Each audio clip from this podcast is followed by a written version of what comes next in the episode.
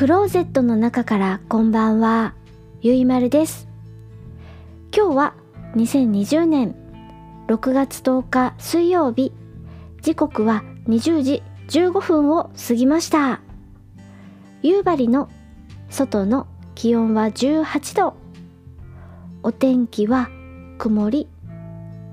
薄い雲の向こうに明るい星だけ一つ二つ見えています。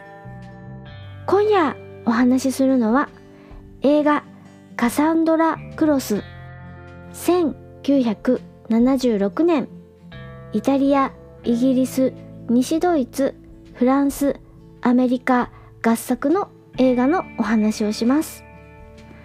監督はジョルジュ・パン・コスマトスさん。出演はリチャード・ハリスさん。バート・ランカスターさんソフィア・ローレンさん他です。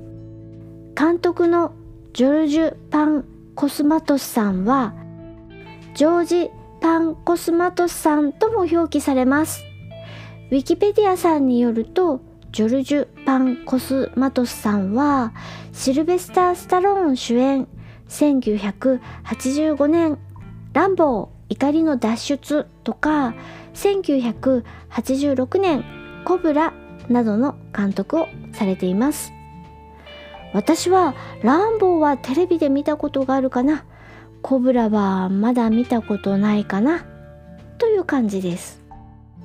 それで映画カサンドラ・クロスのお話です。サスペンス映画です。緊張感のある映画です。もうねこの先どうなっちゃうのよ？ってな感じで見ます。事の始まりはジュネーブの国際保健機関です。WHO ですよ。WHO に過激派ゲリラが押し入ってアメリカの秘密生物研究セクションの爆破を試みます。銃撃戦になります。ドンパチです。一人が撃たれた拍子に黄色い液体の入った薬瓶がパリンと割れちゃいます。その薬瓶こそマジやばい伝染性細菌の入った瓶なんですよ。過激派ゲリラさんたち2人黄色い液体をドバーッと浴びます。まずいでしょうこれ。黄色い液体を浴びた一人は捉えることができましたがもう一人は窓から逃げてしまいましたよ。逃亡しちゃいましたよ。細菌に感染して逃亡している過激派ゲリラさん。なんと困ったことに大陸縦断列車に逃げ込みます。ジュネーブ発ストックホルム行き。あー列車の乗客はどうなっちゃうのよ。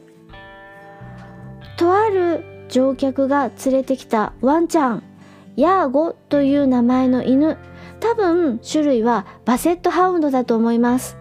そのヤーゴという名前の犬がいる貨車に細菌に感染したゲリラさんが潜んでいます。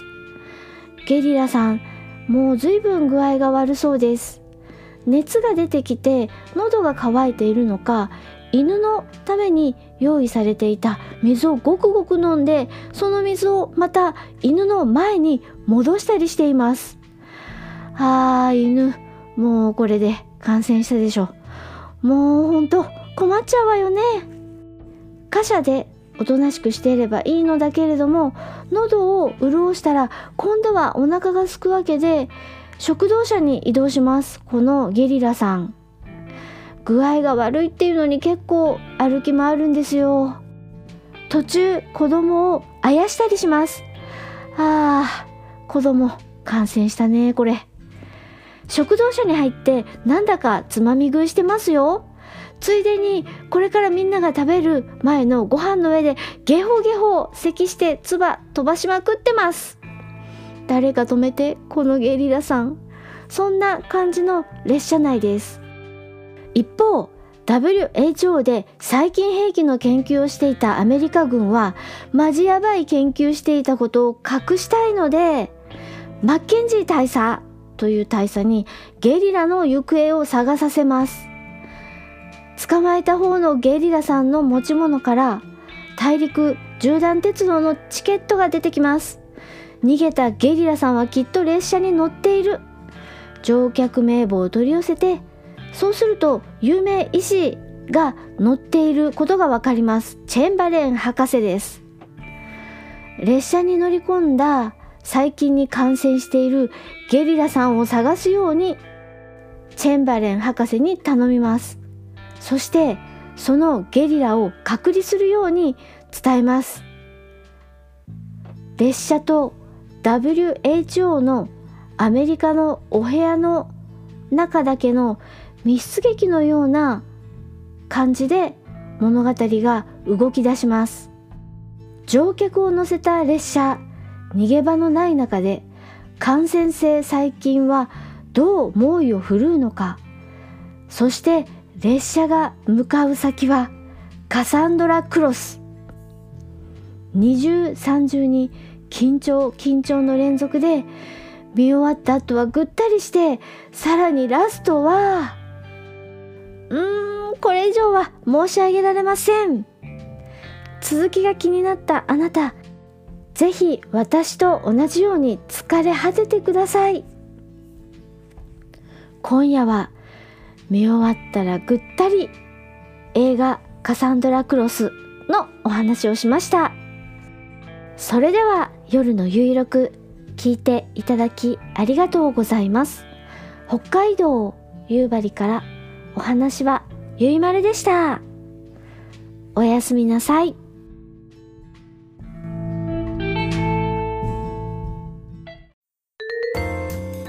北九州在住の私大場がひっそりこっそり配信しています。ポッドキャスト北九州の片隅。オタク成分多めのトークですが、短いのでサクッとお聞きいただけます。ただいま絶賛不定期配信中です。よろしくお願いいたします。